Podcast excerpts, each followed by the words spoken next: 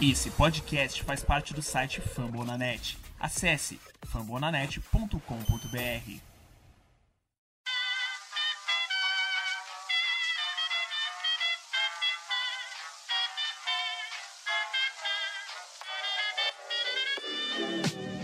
Mais uma rebatida forte. E ela tá fora daqui! Uau!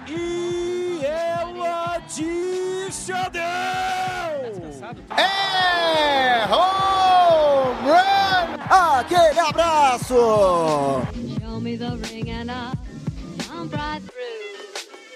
E aí galera do beisebol, tudo bem? Como é que vocês estão? Ah, começando a partir de agora o meu, o seu, o nosso Rebatida Podcast, o podcast oficial para falar da Major League Baseball aqui na plataforma Fambonanet. Seja muito bem-vinda, seja muito bem-vindo. Muita rebatida, muito home run, muita RBI a partir de agora. Hoje nós vamos falar sobre jogadores trocando de times, jogadores fazendo história e, claro, né, trazendo a repercussão do que é assunto na nossa Major League. Lembrando que a gente faz parte da família Fambonanet. Fambonanet é uma maior plataforma, maior hub de podcasts para falar de esportes americanos em português. Eu sou o Thiago Cordeiro, o arroba. Peço para você seguir a gente lá, arroba Rebatida Podcast. Rebatida Podcast, tanto no Instagram como também no Twitter. E não tô sozinho, pelo contrário, casa cheia, time completo. Salve, salve, rapaziada! Fala Vitão, Tássio, Thiago, galera de casa, que é o Guto lá do Yankees Brasil. Semana agitada, semana agitada em quesito campo, né? A gente teve treta, Josh Donaldson e Tim Anderson, pessoas muito calminhas e leves. E de resto, uma semana aí que, como o Thiago falou no off, parece que a gente tá de volta em 2012, né? Bora lá para mais um rebatido. Isso aí, salve, salve, Tiagão, Guto, Tassi Falcão que falará daqui a pouco. Pois é, aqui é o Vitor Silva, o Birdland BR, na, digamos, Honeymoon, né? Porque tivemos a estreia de Edley Rush no último fim último sábado, 21 de maio. Uma nova página na história do Orioles foi escrita e o time tá desembestando a ganhar por Alcoff. As últimas três vitórias foram por Alcoff. Vencemos uma série contra Tampa Bay desde, pela primeira vez desde 2020 e vencemos mais Tampa Bay mais só nessa temporada que comparado a todo o ano de 2021. O time tá on fire, mas é claro, temos muito assunto a abordar por aqui. Legal demais. Bom, pessoal, a gente chega também com ele, o nosso PA da Shopee. Fala aí, Tassinho! Eu acho que a gente não tá de volta a 2012. A gente, acho que a gente nunca saiu dele. Porque, irmão, é brincadeira. Começando mais um Rebatida Podcast, arroba Texas Drive. Vamos embora falar o que aconteceu nessa semana aí. Exatamente. Quando você reúne Trevor Story, Justin Verlander, Justin Upton, meu amigo, Boston Red Sox pegando fogo. Rapaz, esse 2022 é um plot twist de 10 anos atrás. E ó, a gente tem a edição da Luke Zanganelli. Obrigado, Luke, valeu mesmo. A coordenação é dele, o homem, o brabo, a lenda, a fera, Danilo Batista, o nosso CEO da plataforma Fumble na net. E você é mais do que convidado para conhecer toda a nossa família de podcasts. Vamos nessa? Começou Rebatida!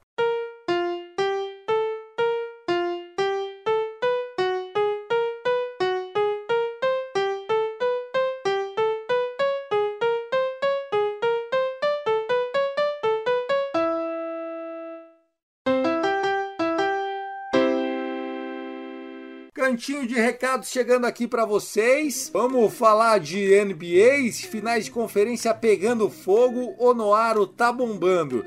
Também chegando para vocês as decisões da Stanley Cup Playoffs. Também tem o pessoal do gelo. Ô Gutinho, o que, você tá achando dessa NHL aí, meu? Olha, cara, eu acho que o torcedor do Leafs nesse momento deve estar chorando no banho, né? Porque foi eliminado de novo no primeiro round. E poderia estar disputando, né? Porque o Lightning tá amassando o Florida Panthers. E a gente tem também o Hurricanes que não consegue ganhar fora de casa nos playoffs. É um problema. São séries bem disputadas. Eu acho que o St. Louis Blues tem chance de eliminar sim o Colorado Avalanche. Então, quem quiser saber mais é só procurar lá na plataforma que tem o podcast da NHL Brasil, né? Que é o Icecast. E o Tic Tac Go também. Tá aí, tem muita coisa legal, muito conteúdo.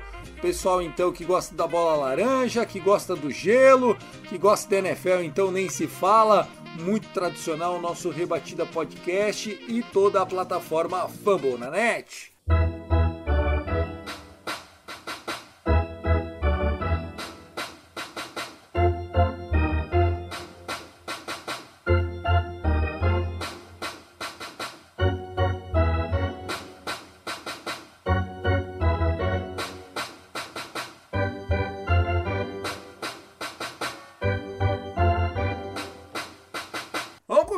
Começar pelo cara que tá fazendo muito barulho, principalmente nessa última semana. O Boston Red Sox é a maior sequência do beisebol na atualidade, são cinco vitórias seguidas, né? Passou o Dodgers que perdeu o jogo deste domingo nas entradas extras. Trevor Story esses dias bateu três home runs num dia só, vem numa sequência absurda. Trevor Story que foi um free agent esse ano pro pessoal do Red Sox. Ninguém tava apostando muito nele, já tá se pagando o homem, né? Eu falei, se pegar aí o Rebatida Podcast de duas semanas atrás, justamente eu disse, rapaz, não vou falar do Red Sox não, porque a gente vai pegar os caras esse final de semana e os caras só estão tendo azar. E foi o que aconteceu. O Red Sox passou naquela semana de um time que era 12-20 para um time que agora é 19-22. Foi justamente na série no final de semana contra o Texas que o time começou a engrenar. Né? Venceu a série é, é, lá no Texas e daí para diante começou a ter mais chance de vencer as suas séries. Então era um time que tava simplesmente com azar no bastão, as coisas não estavam acontecendo. O azar refletia também no, no montinho. Então foi um time que resistiu bem. Logo na sequência teve uma série com o Houston Astros, que é um time que você tem que cometer pouquíssimos erros, porque se você cometer um errinho, infelizmente os caras não vão ter pena, eles vão lá e vão, e vão destruir. Foi o que fizeram com o Evaldo, coitado,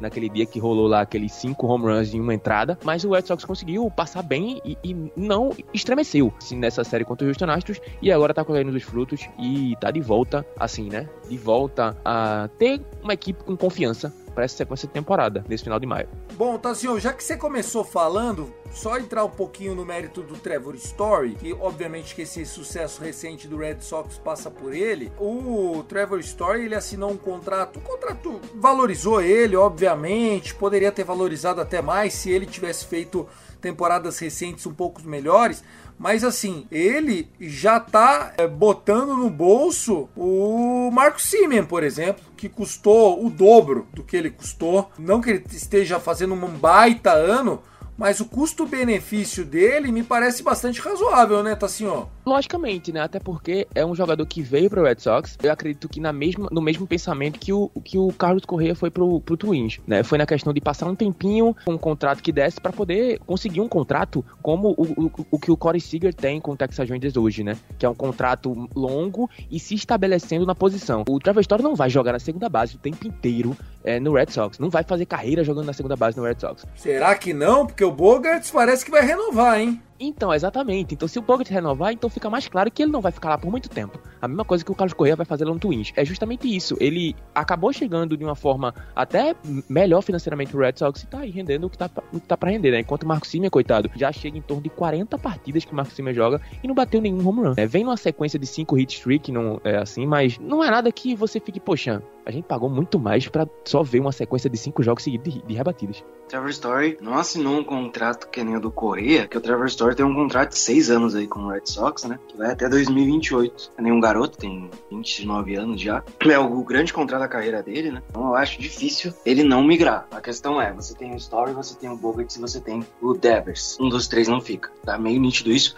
Até porque eu acho que, ah, beleza, o Bogart quer renovar. Mas e se outro time na off-season for oferecer para ele mais do que 30 milhões, que é o que ele ganha hoje? Capaz dele sair. Então eu acho que ele até quer renovar se ele for ganhar muito dinheiro. Se ele for ganhar, sei lá, uma média salarial a nível Correia, ele renova. E convenhamos, o Bogarts na defesa não compensa. A defesa dele não compensa o ataque. Ele é muito bom ofensivamente, isso não é, não é uma discussão aqui. Ele é um ótimo shortstop ofensivo, mas a defesa dele não é ruim. O que também era um problema do Devers, só que o Devers consertou isso, né? Hoje o Devers é um bom defensor na terceira base, mas de fato é um problema aí pro Red Sox nos próximos dois anos. O Bogarts tem um player option ao final dessa temporada e o Devers é free agent ao final da próxima. O, o Story é mais um seguro, né? De você ter um cara ali, caso um dos dois vaze, consegue manter, né? E tem o, o contrato de Edith Martinez também, que tá acabando. Então, esse time do Red Sox tem um leve prazo de validade. Sobre o, a fase, é muito boa, né? Varreu o Mariners, você já citou o Story jogando demais. E não é só no ataque, não. A luva dele tá muito boa na segunda base, o que era um questionamento, pelo menos para mim, né? Porque no passado o Story teve muitas lesões. Também o desempenho dele ofensivamente foi fraco. Em geral, aí o, a temporada do Story é muito boa. E é uma pechincha, né? 140 milhões, comparado com o que o Marco Simeon fez com o Texas Rangers lá assaltando os coitados. É verdade, é verdade. É da sua divisão também, Vitor Silva. O Texas Rangers tirou o Marco Simeon da sua divisão. O Boston Red Sox trouxe o Trevor Story. Por isso que um time ganhou quatro World Series nesse século e o outro tá desde 92 esperando, né? Quer dizer, o Texas nunca ganhou. Maldade. Estão querendo, derrubar Tassinho Falcão aqui nesse programa, mas Mas é isso, né, Tiagão? O Simen veio de uma temporada histórica, né? Nenhum segunda base rebateu tanto home run quanto o Simen conseguiu em 2021. Acabou indo pro Texas por um contrato absurdo, onde até agora não tá se pagando. E o Story, só nessa série contra o Seattle Mariners, ele rebateu, se não me falha a memória, posso estar metendo besteira, mais do que o dobro de home runs que ele tinha rebatido na, na temporada toda. Teve seis rebatidas nessa série contra o o Mariners, das 6, 5 foram home runs. Ou seja, o homem tá pegando fogo. Você olha para os números dele agora, tá aproveitamento na casa dos 22%. Você, pô, caramba, o cara tá perto da Minosa Line, mas ele tá acordando, não só ele, né? E é aquele famoso, não é gastar muito, é saber gastar. E por enquanto, né, nesses últimos momentos, o do Boston está se pagando. Também acho que ele está se pagando. Trevor Story, ele é um cara muito experiente, né? Ele já jogou World Series pelo Colorado Rockies. Ele é um cara que fez a sua trajetória mostrando muita confiança, não só rebatendo, defendendo, se tornando esse jogador completo. Ele é a cara do Boston Red Sox e a gente fica um pouco apreensivo, né, quando a gente vê um time como o Boston Red Sox começando a esquentar. O beisebol de abril não foi bom para eles, o beisebol de maio começou turbulento, mas a turma do Alex Cora tá embicando esse avião para cima, né? Claro que a melhor campanha da American League ainda é do New York Yankees, o próprio Toronto Blue Jays e o Rays são dois times muito fortes e isso acabou sendo um problema, né? Começar muito frio numa divisão muito quente acaba prejudicando muito, né, Vitão? Com certeza. Você sabe que a, que a competição ali vai ser alta, já tinha sido alta na última temporada. Os times se reforçaram da maneira como deveriam, né? Como conseguiram, né? Nessa, nessa última janela que nós tivemos de off-season. E é aquilo, no começo devagar, acaba dando problemas, né? Eu me fugi um ano agora, eu ia fazer um comparativo. Levando que o Minnesota começou mal pra caramba. Acho que era o último ano do Tory Hunter como profissional. Se não fosse o começo tão ruim, só me engano, acho que o Minnesota, come... não sei se começou 0-11, foi um começo horrível do, do Twins, começou muito mal. Só que o time recuperou no final, não lembro se foi 2013 ou 2014 a temporada, mas Minnesota chegou no finalzinho brigando por playoff, e se não fosse pelo começo ruim, fez falta, porque acabou perdendo a vaga para jogar em outubro. Isso porque o Twins, na América League Central, já não é uma divisão competitiva por nos últimos anos, não se desenha dessa forma. Imagina na AL onde você tem quatro times com potencial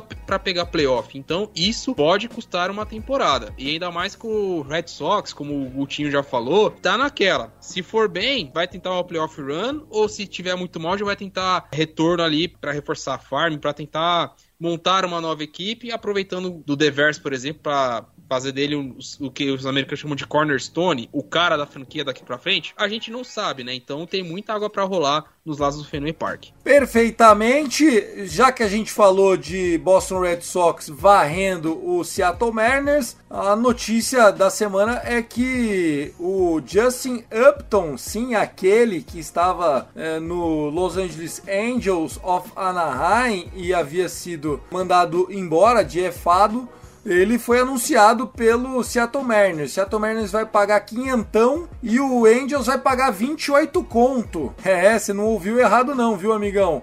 Na Major League Baseball o contrato é garantido, o cara assinou, vai receber. Quem pode mais chora menos. Justin Upton ainda tem beisebol pra, pra ser um jogador de grandes ligas? É desespero do Mariner, né? Não é possível, pô. O Upton, ele é um bom defensor no center field. Ele é um cara que, quando tá em bom momento, ele contribui. Eu acho que os Mariners precisam de, de um Justin Upton. Não é um cara que você vai contratar para ter uma mudança de cenário. É porque por 500 conto, um veterano vale a pena, né? Pô, veterano 500 conto vale a pena. É, pode ser que seja é, um cara que ajude na mudança de cenário. Ele parece ser um cara bom de vestiário, né? Acho que o Mariners precisava disso, precisava de Justin Upton. Pode ser que eu esteja falando isso agora e daqui a duas semanas Justin Upton esteja sendo dos pilares da reviravolta dos Mariners. Mas é, eu acho que não era necessário. O Seattle Mariners tem muita gente, tem muita gente talentosa, principalmente para jogar no center field. Teve um problema assim com, com o Kalanick nesse começo da temporada, né, que ele não produziu muito bem e tal, tanto que ele foi até, é, não sei se ele chegou a ser mandado para AAA, mas ele a torcida tava reclamando muito que ele fosse mandado para AAA, mas eu não sei como é que tá a situação, mas eu acho que o Seattle Mariners se viraria muito bem, porque tem um time muito talentoso. Eu acho que o Justin Upton deve ser mais por essa questão de ter alguém, um veterano, é, que ajude a equipe a mudar esse início de temporada fraco, mas eu não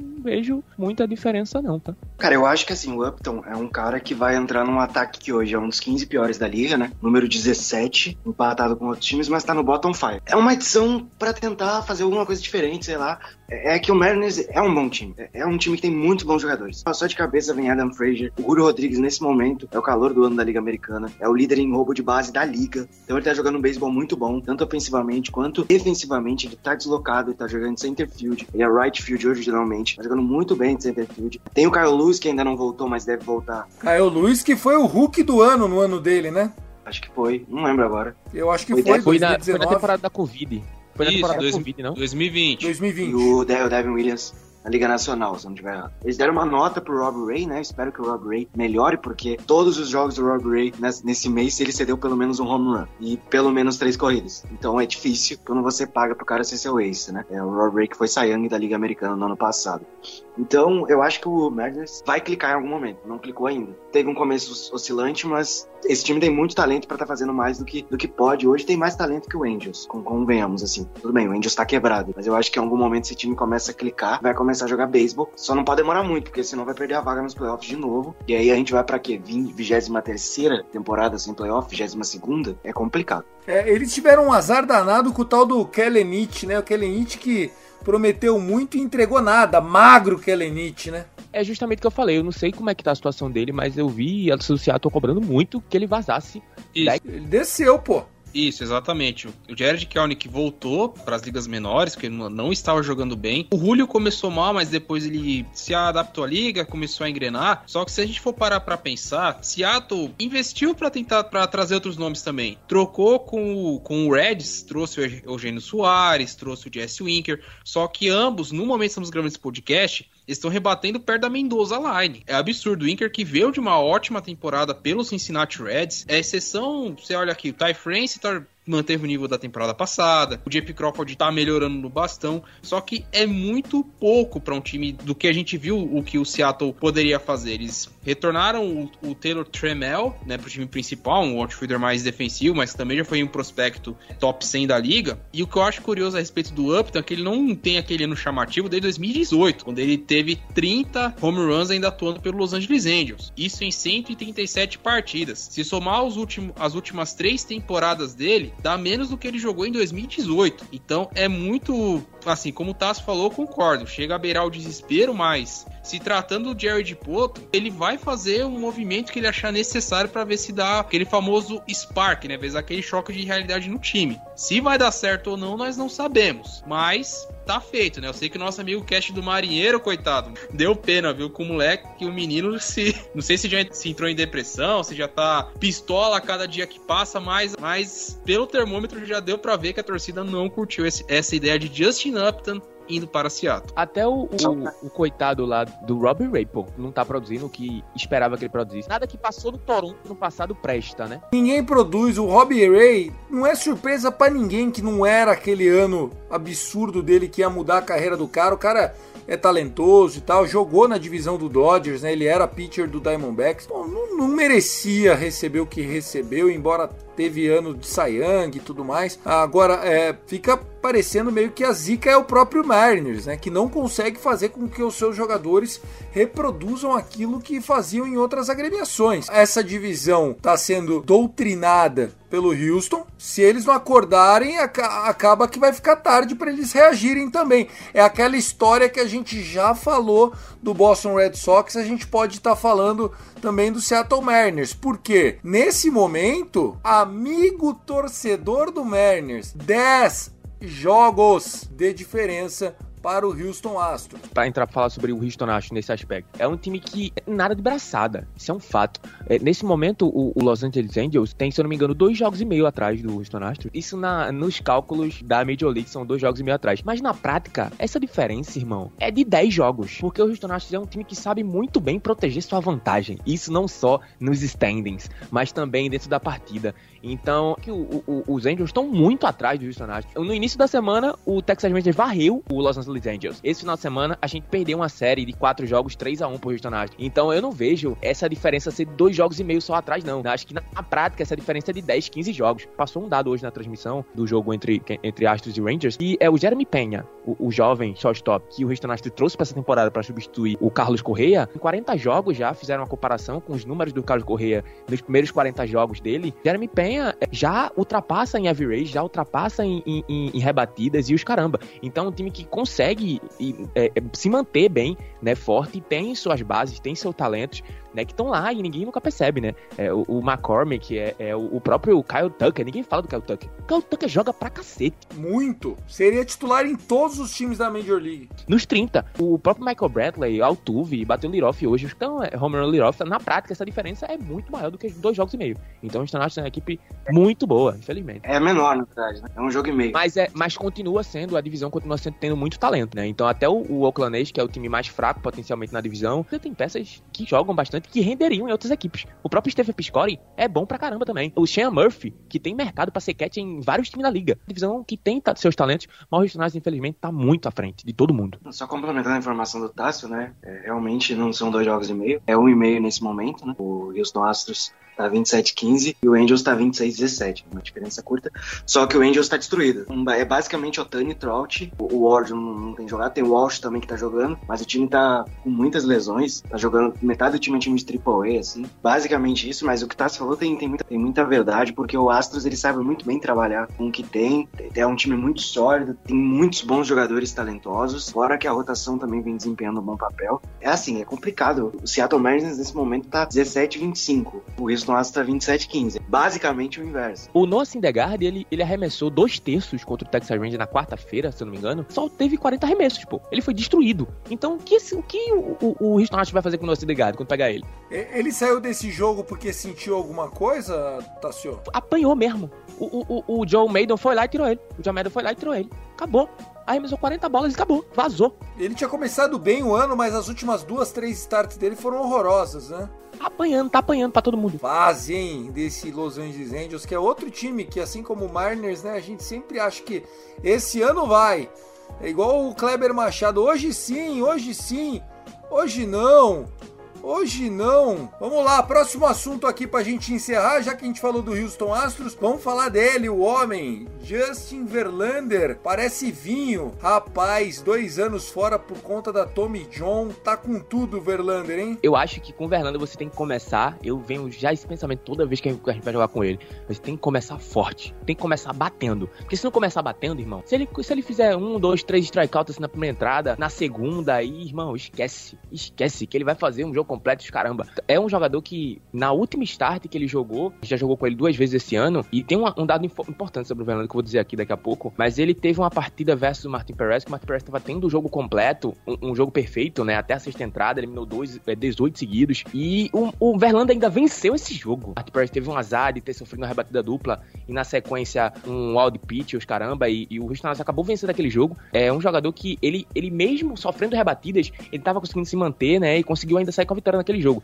O, o Verlander já tem seis vitórias e somente uma derrota nessa temporada. No sábado, ele conseguiu a vitória de número 20 contra o Texas Rangers. Ele venceu 20 jogos contra o Texas Rangers, sendo que esse não é o maior, o maior recorde. Ele jogou muito tempo em Detroit, então é, a equipe que ele mais venceu é o Kansas City Royals. 23 vitórias contra o Kansas City Royals. Em segundo, se não me engano, é 22 contra o White Sox. E aí o, o, o, o Texas Rangers vem em quarto nesse momento com 20 vitórias. Então o Justin Verlander é simplesmente avassalador, inacreditável inacreditável, né? Justin Verlander que ah, nas últimas cinco starts não cedeu nenhuma corrida, pessoal. Nenhuma. Vocês têm noção o que é isso?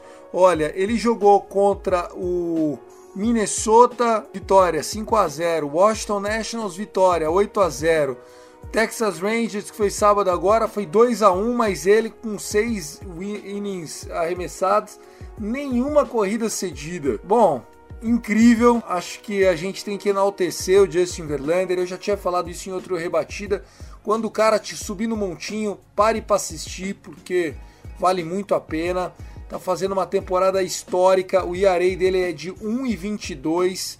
O WIP dele tá de 0,72. Seis vitórias, só uma derrota no ano. É temporada de Sayang, hein, Vitão?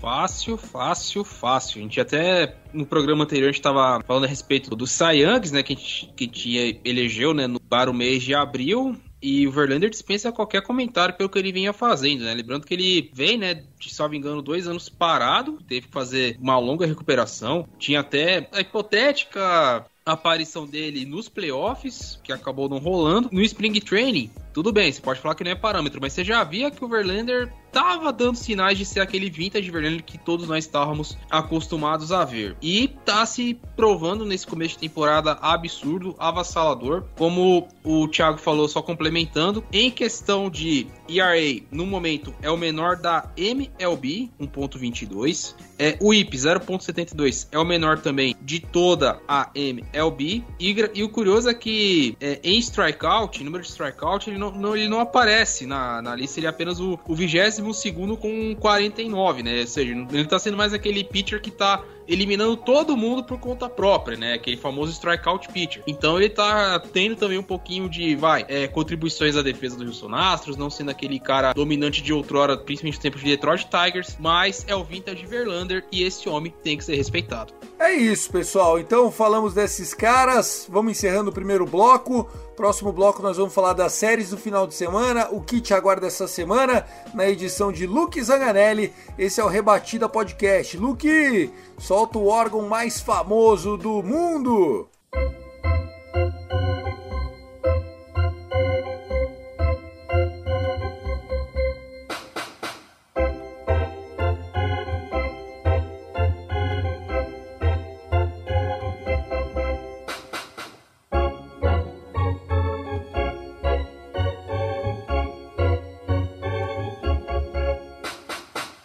Pessoal, ainda tá rolando o jogo, né? Estamos gravando isso aqui no domingo à noite, dia 22 de maio, aniversário da minha mãe, inclusive. Beijo, dona Lana.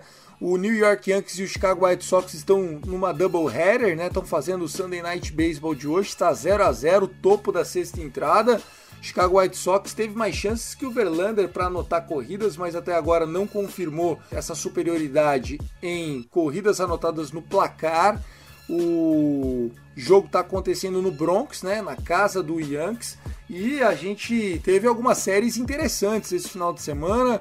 Tivemos o Tampa Bay jogando contra o Baltimore, eh, tivemos Atlanta Braves contra o Miami, tivemos o Philadelphia Phillies vencendo de virada, empatou no nono, virou no décimo contra o Dodgers. Quem quer puxar aí uma série bacana para comentar? Eu não vou utilizar a travessia de vamos falar de séries aleatórias e puxar aqui o Cubs e de Backs, né? Rolou e tal. Mas é, eu só vou falar que em Nationals e, e, Brewers a gente teve a primeira triple play da temporada por parte do Nationals, que não adiantou porcaria nenhuma. Foi no jogo de ontem, e, ou melhor, no jogo de sexta, e o Nationals perdeu o jogo. De qualquer maneira, teve tempo play, mas o Nationals perdeu o jogo, né? Falou do Red Sox, né? O Red Sox varreu, varreu o Mariners. E hoje foi um jogo bem equilibrado.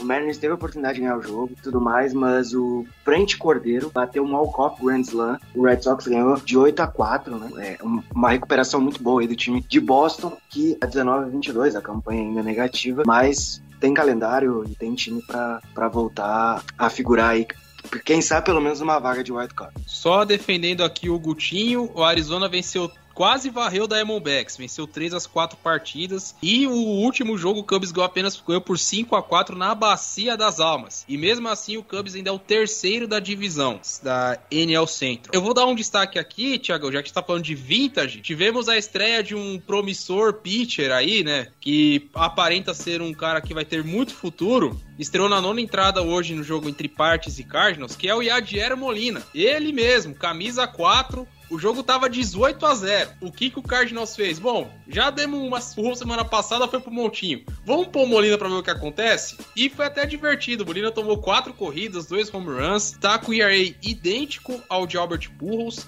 ambos com ERA de 36.00 e o Parts conseguiu anotar quatro corridas para deixar o placar menos feio. Você tá brincando que o Molina entrou para passar vergonha, pô? Os caras não respeitam o vovô, pô? Ah, aquela famosa. Bom, não vou descansar o bullpen, porque o Cardinals estreou dois prospectos nesse fim de semana. Estreou o Nolan Gorman, aparentemente vai ser o segunda base everyday, né, titular, e o Matthew Liberatore, que era um dos principais prospectos de arremessadores né, canhotos, estreou no último sábado, só que já voltou para a AAA, fez aquela aparição para poder manter o descanso né, dos arremessadores intacto. A minha série, agora falando sério, é a varrida do Padres diante do San Francisco Giants, lá em São Francisco, lá no Oracle Park. Se não fosse a sequência insana do, do White Sox, o Padres aparece atrás, né? Foram quatro vitórias seguidas, está meio jogo atrás do Los Angeles Dodgers e pasme, né? Tudo isso ainda sem Fernando Tatis Jr. no elenco. Manny Machado tá carregando esse time, tá fazendo uma temporada avassaladora e muito do que o Padres está nessa temporada, meio jogo atrás do Dodgers, é devido ao camisa 13 de San Diego. Concordo com você, acho que o, o Manny Machado tá jogando aquilo que a gente sabe que ele pode jogar, né? O Manny Machado é um cara espetacular, veio das cancheiras do Baltimore Orioles, é um cara que não por menos assinou um contrato aí pesado, muito de franchise player. E eu acho que essa sequência de três vitórias seguidas contra o Giants diz mais sobre a fragilidade desse Giants 2022 do que sobre a qualidade do Padres. Você não concorda, Guto? Cara, eu discordo um pouco porque o, o Giants teve muita lesão no início, né? Muitos jogadores, o próprio Lamont Wade não jogou um jogo dessa série e voltou no outro porque estava lesionado. Pitcher do Giants é bom em 2022, talvez até melhor do que estava no passado. E ano passado teve Kevin, Kevin Gausman, teve Logan Webb, e a rotação é basicamente a mesma, só com o Rodon lá que voltou. Só que o ataque também não tá ruim. Só que, cara, é uma divisão muito forte. Muito forte. Eu vi a estatística hoje, passou no meu, na minha tela, só que eu não lembro de quanto tempo faz que o Padres não varria o Giants no Oracle Park. Acho que fazia anos isso. Isso fala para mim mais sobre realmente como esse time do San Diego Padres está sendo resiliente nesse início de temporada. Porque tá sem o Fernando Tati Jr., a gente sabe do talento dele, ofensivamente, defensivamente. Então, é um cara muito, muito, muito bom. É, divide ali com, com o Manny Machado a questão de ser o franchise player Padres, né? Futuramente vai ser o Tatis, é que o Machado assinou o contrato grande primeiro. Né? Então, até o Tatis voltar, o Machado tá jogando a nível de MVP. E a rotação é muito boa, né? A rotação tem muitos bons nomes. O Will Darvish tá numa, num início de temporada muito forte. O Malaia foi para lá e também já teve jogo de 10 strikeouts. O Clevinger voltou, né? Eles estão com uma rotação de 6, 7 jogadores, né? Mackenzie Gore tá indo muito bem, que era um puta de um prospecto bom deles. É, o, só completando, o Clevinger já machucou de novo, foi pra IL hoje. Tá brincando? Não, não tô. Pô, coitado do cara, velho. Até eu torço pra que ele reencontre, pô, ele é muito bom. É isso. Puxa vida, que, que, que notícia ruim. E ele sentiu a mesma lesão? Como eu tenho Cleveland em dois fantasy, passou a notificação. Uma coisa é do, do Armin, então provavelmente abraço. Agora eu não vou saber te responder o que, que é, porque eu, eu não vi a fundo, né? Mas eu vi que ele entrou na IL hoje. E eles chamaram outro cara da AAA, que não é o Gore. Poxa, chato isso. Cleveland Guardians é o, o, o, time feio que ganha dos times horroroso, né? Venceu a série por 2 a 1 perdeu hoje pro Detroit Tigers. Estão lá fazendo um trabalho honroso. Estão seis jogos atrás do Twins. O Chicago White Sox, que a gente dava como certo levar essa divisão, tá com quatro jogos e meio atrás do Twins. Se perder hoje pro Yankees esse segundo jogo, volta para cinco. Que divisãozinha horrorosa, hein, senhores? O Minnesota Twins, quatro vitórias seguidas né, também, vamos falar a verdade, varreu esse final de semana o Kansas City Royals, né? Mas é uma equipe que tá se aproveitando desse momento que o White Sox tá começando a acordar, mas vai, vai justamente o que eu tinha falado já em últimos episódios, que o Minnesota tinha que abrir essa gordurinha caso o, White Sox começasse a querer voltar a jogar a temporada. Eu tenho a impressão de que a liga tem 29 times. Às vezes eu esqueço que o, que o Cleveland Guardians existe, pô. Não é porque trocou de nome? Não, assim, justamente a gente vê times mudarem de cidade e a gente confundir por um tempo e tal, mas um time mudar de nome, assim, o Indians pro Guardians. Então, confesso que para mim tá sendo um pouco difícil. Parece que tem 29 times né, na, na liga, entendeu? Logicamente, eu, é, eu ainda não vi nenhum jogo do, dos Guardians, né? Mas é, logicamente parece que tem 29 times na liga, pô. Acho que por causa dessa mudança, né, do segundo nome, porque mudar de cidade a gente já viu comum em vários outros esportes, né? Em, em várias outras ligas, time mundo de cidade, mas mudar o segundo nome lá, o segundo nome é um pouco mais. E, e eles jogam um beisebol razoável, viu, Tassio? É, eu acho que até é surpreendente diante do orçamento deles. É o que eu falo, é o time ruim que ganha dos times horrorosos, ô, ô Vitão. Tem o fator José Ramírez que contribui, só o Shane Bieber que ainda tá. Não é aquele Shane Bieber que a gente. Não vai ganhar o salário que ele queria, hein? Não vai ganhar. Tá complicado, viu? Tá muito oscilante nessa temporada. E Cleveland encontra, né, sempre alguns nomes que do nada que você vê que os caras começam a jogar bem. Por exemplo, começo da temporada, o que se falava era que a gente colocou até no guia, né, que é o trio Bieber, o, Ra o Zé Ramires e o, o Franimal, né, o Framio Reis. O Reis tá rebatendo abaixo da Mendoza Line. Você pensa, bom, o ataque, o ataque não vai ter mais aquele cara da, da pancadaria, da potência. Do nada me surge um Josh Naylor, o cara que se tornou, acho que, não sei se foi o primeiro jogador, conseguiu ter oito corridas impulsionadas nas, oita nas últimas duas entradas de uma partida. Aquele onde rebateu dois grandes Slams, foi uma das maiores é, reviravoltas, né, do beisebol recente, que foi esse jogo de Cleveland contra o Chicago. E o Naylor tá rebatendo 35%, o OPS acima de 1000, 1044. Ele tá jogando muita base bola. E você vê outros nomes, o Wayne Miller mantendo o ritmo do começo da temporada, o Steven Kwan, que todo mundo falava no começo, já deu aquela famosa esfriada, mas ainda tá no line-up. And Andres Jimenez, que já foi um dos principais prospectos do Mets, tá rebatendo mais de, acima de 30% nesse começo de temporada, então é isso. É, o time vai se montando, vai tentando se construir a sua maneira e vai ter esses, esses momentos assim. Vai ser Robin Hood, vai ser o famoso Robin Hood, Thiagão. Acho que esse é o melhor termo, porque o time que consegue virar contra o White Sox e perder do Tigers é meio Robin Hood essa síndrome aí, viu? pode ser, pode ser, pode ser. Bom, alguém não falou de série aí? Vou falar dessa do Phillies com o Dodgers. Os Dodgers que enfrentou o Philadelphia Phillies fora de casa. Philadelphia Phillies perdeu o jogo da sexta, perdeu o jogo de sábado, um bullpen game e estava perdendo hoje de novo para evitar a varrida em casa, conseguiram amarrar um joguinho ali 4 a 3 num erro ridículo do Max Muncy. O pessoal tá bravo com o Max Muncy, não tá rebatendo nada, tá defendendo menos ainda. Tá precisando de um segunda base aí para jogar em Baltimore, Vitão. Rapaz, eu não posso falar do, do, segunda base de Baltimore agora, porque Tassinho e Guto já tiveram esse jogador no seu elenco, o cara resolveu rebater o Alcoff a Rugner Odor, nunca criticado, jamais criticado. Quem o criticou, a gente vai caçar, porque o cara tá rebatendo o Alcoff adoidado, Thiago. Rebateu o Alcoff home run na sexta-feira, acho que foi o terceiro Alcoff home run dele na carreira. E hoje, no jogo final da série que culminou, né, entre Orioles e Rays, o Odor rebateu o Alcoff na 11 entrada. O Alcoff fez que acabou sendo um RBI single, né? A gente pode colocar dessa forma, um, um force out ali, que anotou a corrida do Edley na 11 entrada. E o que esse cara tá jogando nesse momento é um absurdo. Jamais criticado o Rugner Odor. Então, pra Baltimore, segunda base, não. E, e sabe quem que estão querendo colocar no lugar dele, só para falar de Baltimore?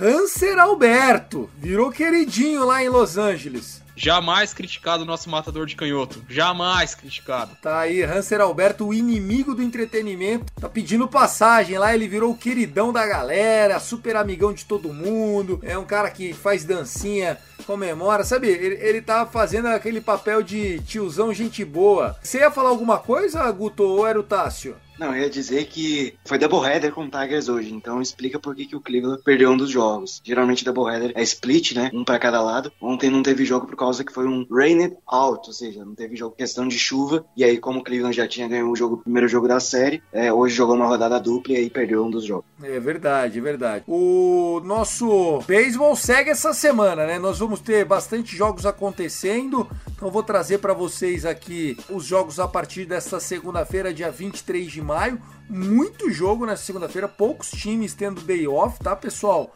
Ó, fazendo, batendo aqui por cima, 13 partidas das 15 possíveis, né? Então, aí, poucos times descansando nessa segunda-feira. As séries que começam com o Baltimore Orioles viajando até Nova York, clássico de divisão, Toronto Blue Jays contra o St. Louis Cardinals, né? A guerra dos passarinhos. Vamos ter o Milwaukee Brewers contra o San Diego Padres vindo de varrida, como a gente já falou.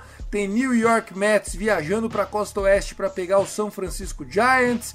O Dodgers viajando para a costa leste para pegar o Washington Nationals. Tem Philadelphia Atlanta, Chicago Cubs contra Cincinnati Reds, Colorado Rocks contra Pittsburgh Pirates, Oakland A's contra Seattle Mariners, Kansas City Royals contra Arizona Diamondbacks. Que jogo feio, amigo!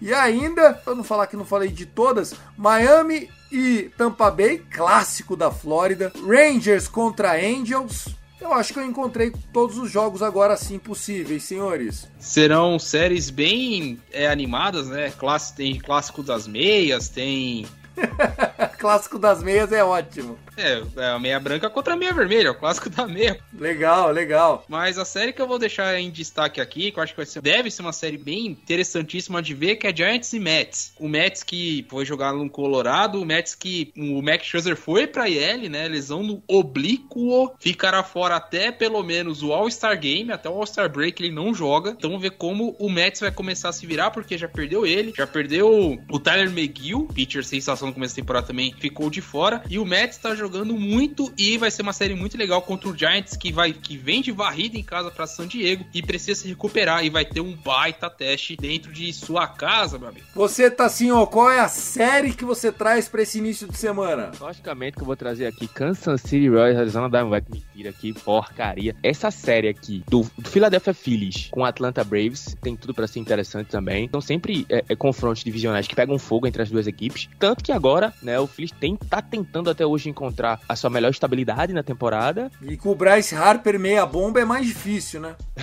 então vamos ver o que vai acontecer, né? Enquanto o Atlanta Braves também aí tá no seu processo de ascensão, né? Então vamos ver o que vai acontecer. Eu acho que é uma série muito interessante. E esses confrontos de Phillies e Atlanta eu sempre costumo dar uma olhadinha porque são muito divertidos. Então acho que pra mim essa série tem tudo pra ser legal, né? Acho que é um dos confrontos de divisões que são menos chatos, né, da Liga Nacional. Acho que é esses dois, esse, esse confronto aí. Para quem gosta de afternoon baseball, prepare o seu coração. Quarta-feira tem muito jogo. 1h35 da tarde tem Rockies contra Pirates. 2 horas da tarde tem Tigers contra Twins. 4h40 tem Mets e Giants. 5 horas da tarde, rodada tripla. Dodgers e Nationals, Brewers e Padres, Ace contra Mariners. Tá gostosinho, hein? Tem bastante jogo, tá bem, bem, bem gostosinho.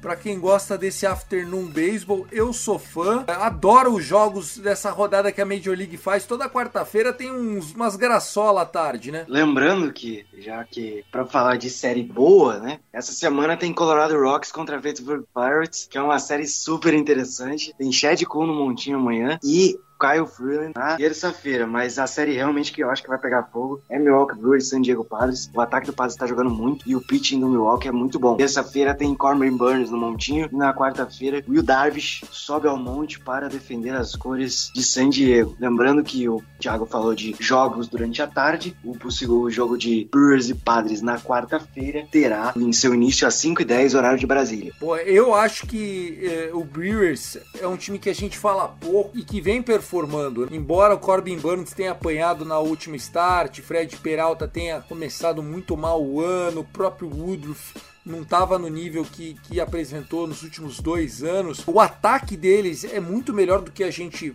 a gente comenta, né? Acho que depois que o Christian Yelich deixou de ser aquele MVP caliber player, a gente não deu mais tanta importância para os caras, mas olha, eles têm 193 runs scored. Eles marcaram mais corridas do que o próprio Padres. Eles estão com uma campanha de 26 vitórias e 15 derrotas. Tem que respeitar. 3 jogos de distância do Cardinals, 10 jogos de distância para Pirates Cubs, 14 para Reds. Eu acho que, por exemplo, o Yu Darvish nesse jogo que você citou, Gutinho, vai apanhar na mão dos caras. É, mas você falou do Yelich, né? Ele tá com números legais em 2022. 24% de aproveitamento, melhorou bastante. São 5 home runs, 20 corridas impulsionadas e 6 roubos de base. Então, tipo, é uma temporada ok. Não é o Darvish que a gente viu jogar um absurdo, já foi MVP. Só que tá jogando bem esse ano, né? Não tá jogando, jogando melhor que nos, nas duas últimas temporadas. Já teve ciclo. Então é um time muito sólido. Eu acho que essa é a palavra do Brewers. Ele é sólido e ele é consistente. Ele tem três séries na semana, pelo menos duas ele vai te entregar. Ele vai ganhar as séries, pode perder uma outra, porque ninguém ganha todas as séries do mundo. É possível isso. Se, se um time chegar a ganhar 162 jogos durante a temporada. Não existe, né? Não, não, pra ganhar 115 a gente tá demorando 40 anos pra ver de novo, pô. É, porque é muito difícil. O time de beisebol fizer 100 vitórias numa temporada, que é uma campanha boa, vai perder 62 vezes. É muita derrota, é. O Dave Roberts tem média de 103 wins como manager, já é uma das maiores de todos os tempos de todos os times da história do beisebol desde 1875, pô. É realmente muito difícil de ganhar e você perde muito jogo, faz todo sentido. Sua série, seu beisebol aleatório marotinho, meu amigo Vitão. Foi o Thiago que pediu, hein? que fique é... nos altos. Exatamente, a série aleatória acho que não tem como fugir de Arizona e Kansas City. Ah, mas daí você tá chutando, pô. Você tá brincando com a minha cara? Eu sou uma piada pra você? 9h54 da noite, pô. Eu, cara, brincadeira, amanhã é segunda-feira, pô. Tá bom, vai, tá bom. Vocês querem outra série aleatória? Eu vou pegar uma série aqui legal, onde tem rivalidade, onde já até cobraram, inclusive, aqui pra gente poder falar que sai uma das grandes rivalidades do beisebol, que é Tampa Bay e Miami. É a Citrus Series, merece ter seu espaço aqui, merece ser respeitadíssima. Tampa Bay que vem de derrota na série em Baltimore, é verdade, mas ainda é um time pra se tomar muito cuidado. Pra galera que quiser ver Vander Franco em ação, Randy Arozarena em ação. Na terça-feira, no jogo de terça-feira, teremos Pablo Lopes no montinho pelo, pelo Miami Marlins, ele que segue sendo o pitcher com menor ERA da Liga Nacional. Né, MLB como um todo, só perde pro Verlander, ERA de 1.57, 4 e 1. Shane McClanahan 2.33 de ERA 65 e strikeouts. O Marlins que tá 18-22, tá fazendo uma temporada bastante digna, continua fazendo muito bem a sua reconstrução. E o Rays quer manter ali, quer voltar para as cabeças, porque vir de, de série com derrota e duas por walk-off ainda é muito complicado. Então, Tampa Bay e Miami, anote na sua agenda que tem jogos muito interessantes para serem vistos, meu amigo Thiago Cordeiro. Tá aí, tá aí.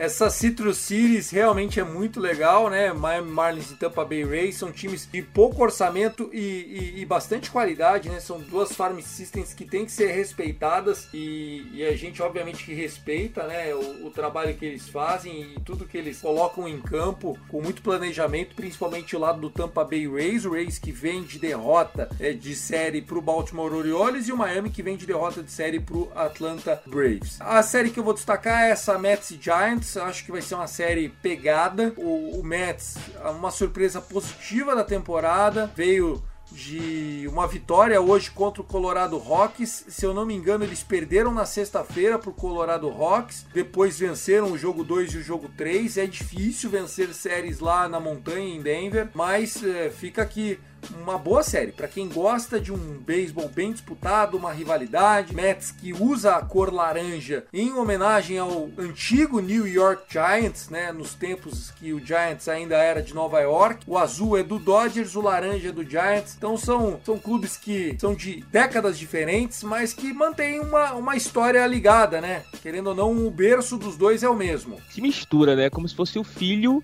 do Dodgers e do Giants junto, pô. Foi uma maneira que eles fizeram ali para tentar não perder o torcedor pro Yankees, né? Então, pô, bota a cor de um, bota a cor do outro. Coisa de americano, né? Americano vende até a, a filha, se puder.